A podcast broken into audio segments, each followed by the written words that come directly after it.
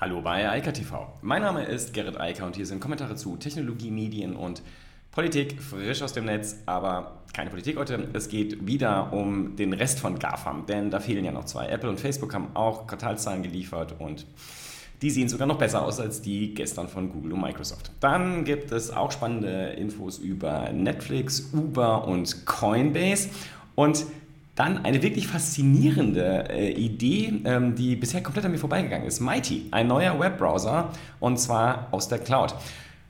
Klingt verrückt, aber macht total Sinn, wenn man darüber nachdenkt. Und dann nochmal die Luca-App. Ja, das äh, wird einfach nicht schöner, was man dazu so lesen kann und äh, faszinierend einfach, wie die Deutschen die beiden Kontaktverfolgungs-Apps so betrachten. Aber nun gut, erstmal zu Apple. 54 Prozent Umsatzwachstum. Ähm, das ist schon ganz ordentlich und Apple hat vor allem auch gesagt, okay, wir wollen mal ein paar Aktien zurückkaufen, unser Börsenwert ist uns zu niedrig, 90 Milliarden wollen sie in die eigenen Aktien investieren.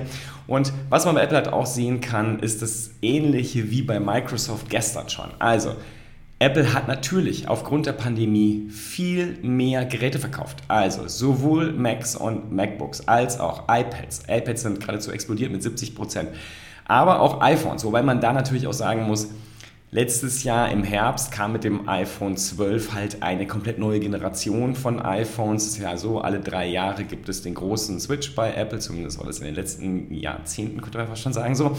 Und deshalb werden da natürlich besonders viele verkauft und vorher besonders wenige gekauft. Das heißt, da hat man natürlich einen massiven äh, einen Wachstumsschub. 65 Prozent waren das und das ist natürlich äh, gravierend und hat natürlich auch massiv zum äh, Gesamtumsatz beigetragen und auch zum Gesamtgewinn, der ebenfalls hochgegangen ist.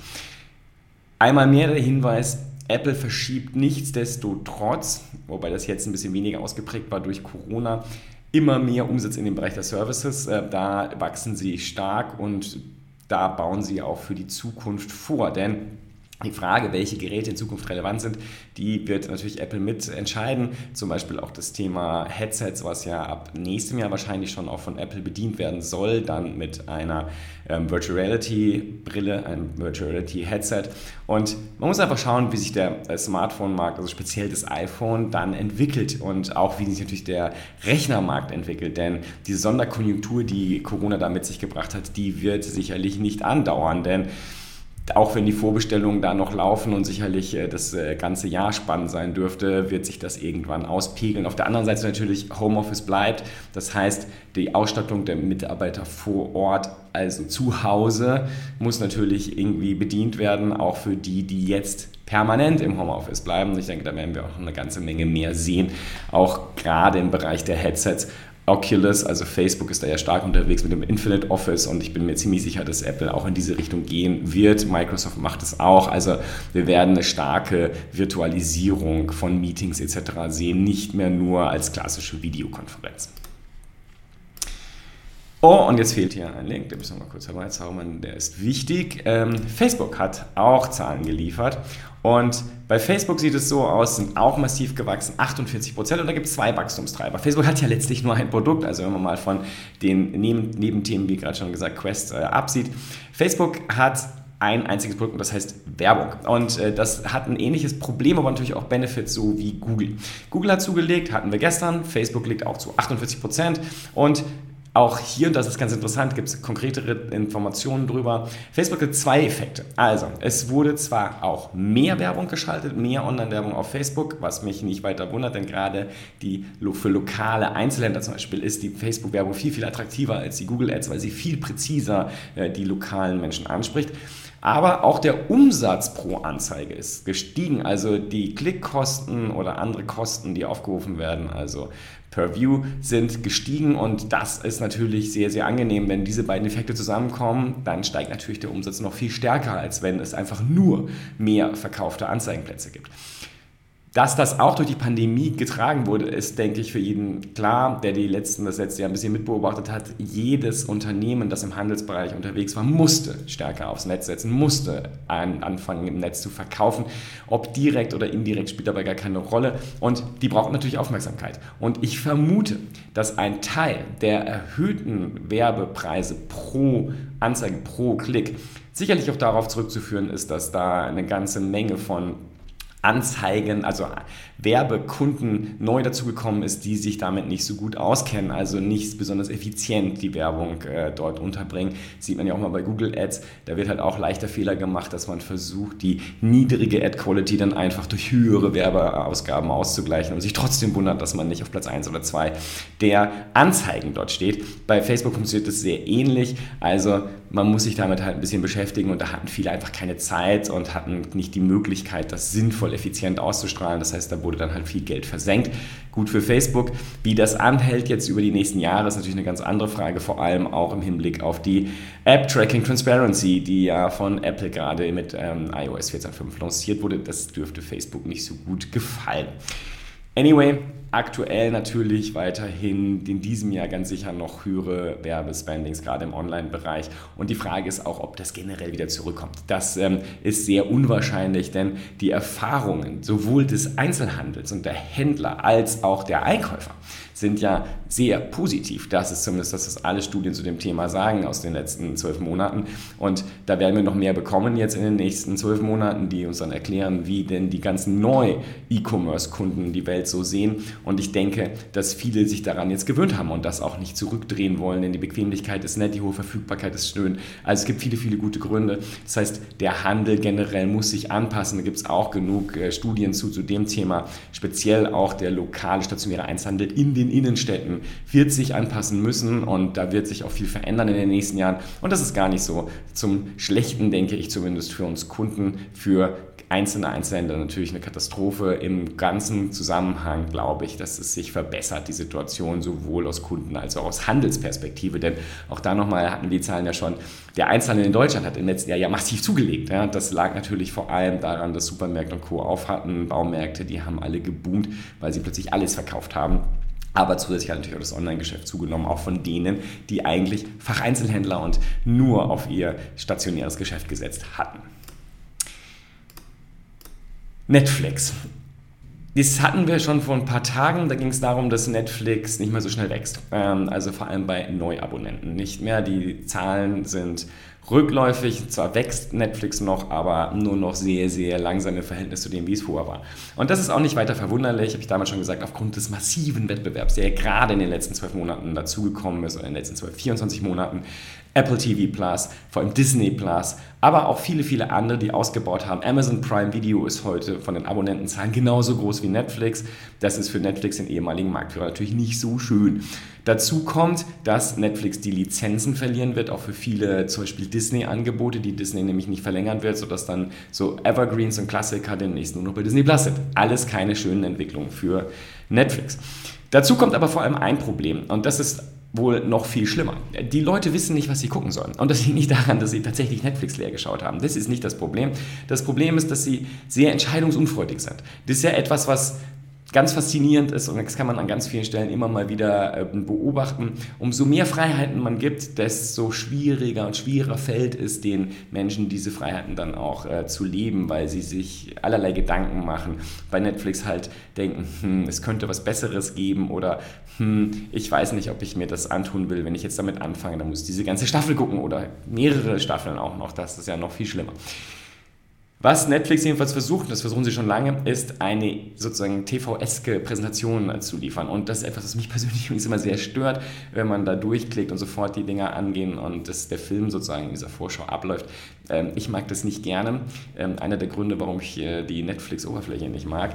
Ähm, da gibt es noch andere, aber das ist sicherlich einer. Und äh, daneben der, dass man die eigenen Sachen immer erst weit unten findet. Naja, wie dem auch sei, jedenfalls will man das jetzt noch verschärfen. Man will sozusagen das Scrollen, was die Leute machen und immer wieder, also immer weiter gucken, bevor sie wirklich anfangen zu gucken, ähm, stärker unterbinden und wollen, dass die Leute eher ein Fernsehgefühl haben. Also wenn sie Netflix anmachen, dass sofort etwas startet, was sie erstmal gucken und ähm, damit es fernsehartiger ist und diese, diese langen Entscheidungsprozesse unterbunden werden. Ich kann mir das gut vorstellen. Also Netflix ist natürlich sehr algorithmengetrieben. Die sehen ganz genau, was die Nutzer dort tun und wann sie denn dann tatsächlich klicken und schauen. Und das wird ihnen nicht gefallen, weil die wollen ja nicht, dass die Leute da Entscheidungsprobleme haben, sondern die wollen ihnen helfen, gute Filme zu finden. Ähm, manchmal funktioniert es ja auch, manchmal ist der Algorithmus komisch, aber okay. Ähm, wie dem auch sei. Netflix will fernsehartiger werden und ich weiß nicht, ob das eine gute Entwicklung ist. Denn ich muss halt sagen, der Benefit, den ich sehe in dem ganzen Streaming-Bereich, ist, dass ich mir dann anschauen kann, was ich will, wann ich es will. Und mich stört es, wenn Netflix ähm, einfach irgendwas anmacht ähm, und ich hoffe, dass man das dann unterdrücken kann. Aber vielleicht finden andere das toll, die halt eben keine Lust mehr haben, irgendwie zu entscheiden, was sie eigentlich gucken wollen und ähm, auch sich vielleicht mit anderen Menschen nicht mehr austauschen, die ihnen entsprechende Tipps geben, was man mal so angucken sollte vielleicht. Naja, äh, wie dem auch sei, da ist jedenfalls etwas im Gange und ich bin gespannt, wie es sich weiterentwickelt. Da natürlich eine gewisse, eine gewisse, eine gewisse Nachfrage ist, ist auch klar, weil ein Teil der Neukunden, vor allem des letzten Jahres, natürlich auch sehr alt. Also die Jüngeren haben Netflix, Amazon Prime, den ganzen Kram ja schon lange, viele, viele Jahre benutzt und äh, kennen sich damit aus. Jetzt sind viele dazugekommen, die älter sind und die das Fernsehen als Normalität empfinden und die es gar nicht als Vorteil finden, sich was auswählen zu können, offenbar, und die lieber das Programmfernsehen möchten. Vielleicht ist es aber auch etwas, äh, was dann mit der Zeit im Wortsinne ausstirbt, denn ich weiß nicht, ob man das tatsächlich abfangen will und den anderen auch noch aufdrücken möchte. Vor allem nicht in einem Wettbewerbsumfeld, das so scharf ist, wie es niemals zuvor war. Noch ein paar ganz kurze, aber spannende Nachrichten. Uber. Uber hat schon lange eine Kooperation mit Walgreens. Das ist eine Apotheke und also in den USA und mit denen kooperieren sie, wenn es um das Verteilen von ähm, ähm, Medikamenten geht. Und jetzt machen sie sozusagen das genaue Gegenteil, bringen nämlich die Kunden zu Walgreens, denn Walgreens, da kann man sich impfen lassen in den USA. Ist ja alles so ein bisschen anders als hier bei uns, wo das alles ähm, ja, verwaltungstechnischer Aufwand ist und das alles nicht so richtig schnell funktioniert. Äh, dafür schmeißen wir in Deutschland ja lieber die Impfdosen weg im Hunderttausender-Bereich. Warum sollte man die auch verimpfen? Die USA machen das ein bisschen anders, die verimpfen alles, was sie haben und auf allen, in allen Kanälen, die sie finden, inklusive mittlerweile auch den Apotheken. Ähm, das letzte, was ich gelesen hatte, man wollte das auch bei Veterinären machen. Ich weiß nicht, ob sie es schon tun, vermutlich ja. Auf jeden Fall in den USA kann man sich überall impfen lassen ähm, und einfach so nebenbei sich mal eine Nadel setzen lassen. Ähm, dann warte mal 15 Minuten, ist da weg. Uber macht das jetzt zusammen mit Walgreens. Das heißt, Uber, bei Uber kann man sich in der Uber-App jetzt einen Termin machen, kann sich dann vom Uber-Wagen natürlich abholen lassen, wird dann zu Walgreens gefahren, wird geimpft und dann wieder zurückgebracht. Ja, sehr klug, ähm, sinnvolles Angebot und sicherlich äh, wird es dafür sorgen, dass die US-Amerikaner noch schneller geimpft werden. Denn, wie gesagt, es gibt so viele Möglichkeiten, sich dort impfen zu lassen. Ähm, ja, wäre schön, wenn wir in Deutschland vielleicht auch mal dahin kämen und das nicht alles so schwierig gestalten und nebenbei noch die Impfdosen wegschmeißen, denn das ist wirklich sehr traurig. Apple Pay. Das gibt es ja mittlerweile bei sehr, sehr vielen Kreditkarten, aber ähm, es gibt zumindest meiner Kenntnis nach keine Möglichkeit, irgendwo Kryptowährungen an Apple Pay anschließen zu können. Und genau das soll sich jetzt wohl ändern, denn bei Coinbase, also der größten Kryptobörse, die es da draußen gibt, gibt es ja schon lange die Coinbase Card. Das ist eine Visa Debit Card, also nicht keine Kreditkarte, sondern die funktioniert nur, wenn Guthaben auf dem Konto ist, in dem Fall dann ähm, Coins. Und genau die kann man dann benutzen, um mit der Kreditkarte zu bezahlen. Und das soll ausgebaut werden. Da gibt es jetzt ziemlich äh, starke Gerüchte. McRumors berichtet hier darüber und sagt, das wird wohl demnächst an Apple Pay angeschlossen. Ich finde es gut. Ähm, ich frage mich bei der Sache allerdings immer eins. Wer will diese Coins ausgeben? Also vor allem den Bitcoin natürlich. Bei anderen, die jetzt nicht so extrem stark nach oben tendieren und äh, so extrem volatil sind, mag das sein. Also das heißt insbesondere bei den Stablecoins. Aber da gibt es ja bei Coinbase auch nur einen und den kann man aktuell nicht an die Coinbase Card anschließen. Insofern ich weiß nicht, ähm, wer das tatsächlich tun möchte, aber gut, irgendwann muss das Geld ja vielleicht dann doch mal ausgegeben oder will das Geld ausgegeben werden. Und dann ist es natürlich schön, wenn man das auch mit Apple Pay machen kann und eben nicht so eine Karte mit sich rumschleppen muss, so hübsch sie auch sein mag. Übrigens, witzigerweise, die Comdirect hat mittlerweile das gleiche Format, also das auch gedreht um 90 Grad. Ähm, ja, scheint sich durchzusetzen. In diesem Sinne ähm, schauen wir einfach mal, wann das denn dann kommt. Andere ganz spannende Entwicklung, die komplett an mir vorbeigegangen ist, die ich aber super faszinierend finde und die ich jetzt auch ausprobieren will, ist Mighty. Mighty ist ein ganz neuer Browser und zwar ein Browser, der gar nicht auf dem eigenen Rechner äh, im Moment nämlich nur verfügbar für macOS verfügbar ist, sondern der eigentlich nur eine Video-Oberfläche bietet für einen Chromium-Browser. Dieser Chromium-Browser liegt aber in der Cloud, hat dort die Rechenressourcen und greift von da dann auf die Internetseiten zuliefert, dann dem Nutzer also nur ein Bild von dem, was er an seinem eigenen Browser auch sehen würde. Allerdings hat man das so gebaut, dass es tatsächlich auch in die anderen ähm, Mechanismen von macOS integriert ist und ein ganz normales Chromium, also nicht Google Chrome, sondern Chromium-Gefühl geben soll. Aber natürlich viel schneller sein soll als Chrome. Wie das geht, obwohl es über das Netz geht, also der Browser gar nicht auf dem eigenen Rechner ist, ist relativ einfach. Sie sagen auch ganz klar, man sollte eher so eine 100 Mbit-Leitung haben, damit das wirklich gut funktioniert. Aber man benutzt, also man hat als Nutzer eine ähm, seine eigene Rechenleistung halt online und kriegt nur das Bild transferiert. Und das ist natürlich ein Riesenvorteil, dass die Datenmenge dadurch viel, viel, viel kleiner ist. Denn das, was man sieht, kann nach, sukzessive nachgeladen werden. Das sind ja quasi dann nur Bilder, das ist ein Videostream, so wie bei Stadia und all den anderen äh, Gaming-Anbietern da draußen auch. So ist auch die gleiche Technologie.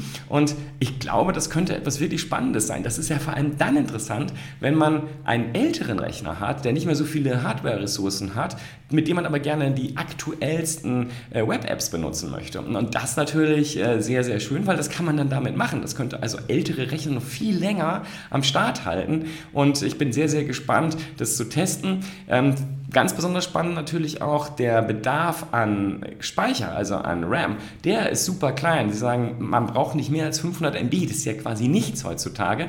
Und ähm, man kann aber bis zu 4K und mit 60 Frames per Second dann Webbrowsern, also sich Internetseiten anschauen und natürlich dort die ganzen Web-Apps benutzen. Also wie gesagt, das finde ich eine ganz, ganz spannende Entwicklung. Ich werde das auch testen und gucken, wie das läuft.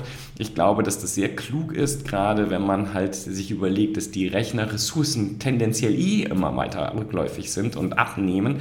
Das ist natürlich schön auch gerade das Kernelement, also die wichtigste Software, die wir ja auf dem Rechner haben, also zumindest bei mir ist das so, ist halt der Browser oder sind die Browser, die ich benutze, weil die halt alle sehr unterschiedliche Funktionen haben und auf die ganzen Applikationen dann zugreifen und die mir verfügbar machen, die ja in der Cloud sind. Die liegen ja gar nicht mehr auf meinem Rechner. Und insofern ist es natürlich klug, genau diese Applikation einfach auch noch ins Netz zu verschieben. Denn warum sollte ausgerechnet der Browser, also das wichtigste Tool, um sich Internetseiten und Internetapplikationen anzuschauen, ausgerechnet auf dem eigenen Rechner sein und dort so viele Ressourcen verbrauchen? Und man kann sich das ja gut anschauen. Das ist halt eine der ressourcenhungrigsten Applikationen, die man heute so hat.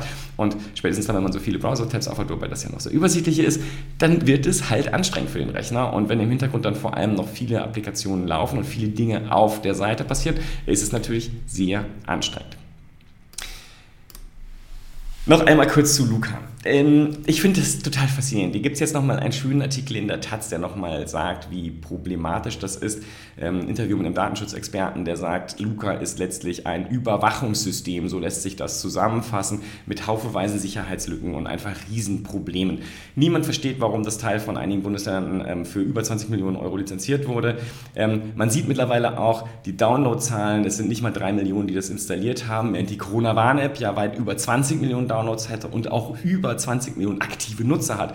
Also zum Beispiel für einen Händler, der eine Check-in-Funktion sinnvollerweise bereitstellen äh, will, macht es überhaupt keinen Sinn, diese Luca-App zu benutzen, sondern der sollte natürlich die QR-Codes von der Corona-Warn-App einsetzen, die auch noch obendrein von anderen Apps benutzt werden können. Es gibt ja viele lokale Kontaktverfolgungs-Apps, die es also zum Beispiel für einzelne Städte wie Münster und so weiter gibt, die können darauf auch zugreifen. Ähm, das macht natürlich viel mehr Sinn, als wenn man jetzt als Händler plötzlich 10 oder 20 solcher QR-Codes da anbieten muss. Das ist ja Unfug. Darüber hinaus, und das ist halt das Faszinierendste für mich, und da frage ich mich immer, wie das eigentlich passieren kann und wo sich die Menschen so informieren.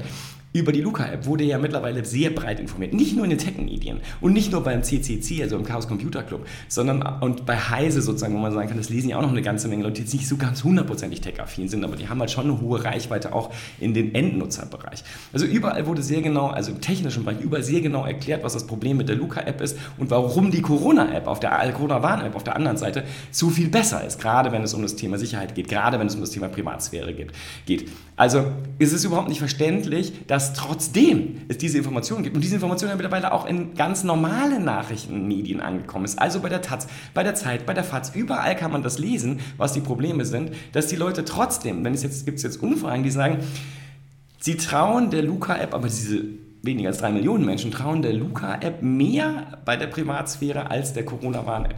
Da fragt man sich wirklich, was die Leute lesen. Na gut, kann sein, dass sie sich einfach nur noch in irgendwelchen Telegram-Gruppen von irgendwelchen komischen Menschen informieren. Aber Punkt und Fakt ist, wir haben eine Corona-Warn-App, die hat eine sehr hohe Verbreitung in der Bevölkerung von über einem Viertel. Und dann haben wir eine andere App, die hat eine Verbreitung von irrelevant und äh, die ist hochgradig unsicher.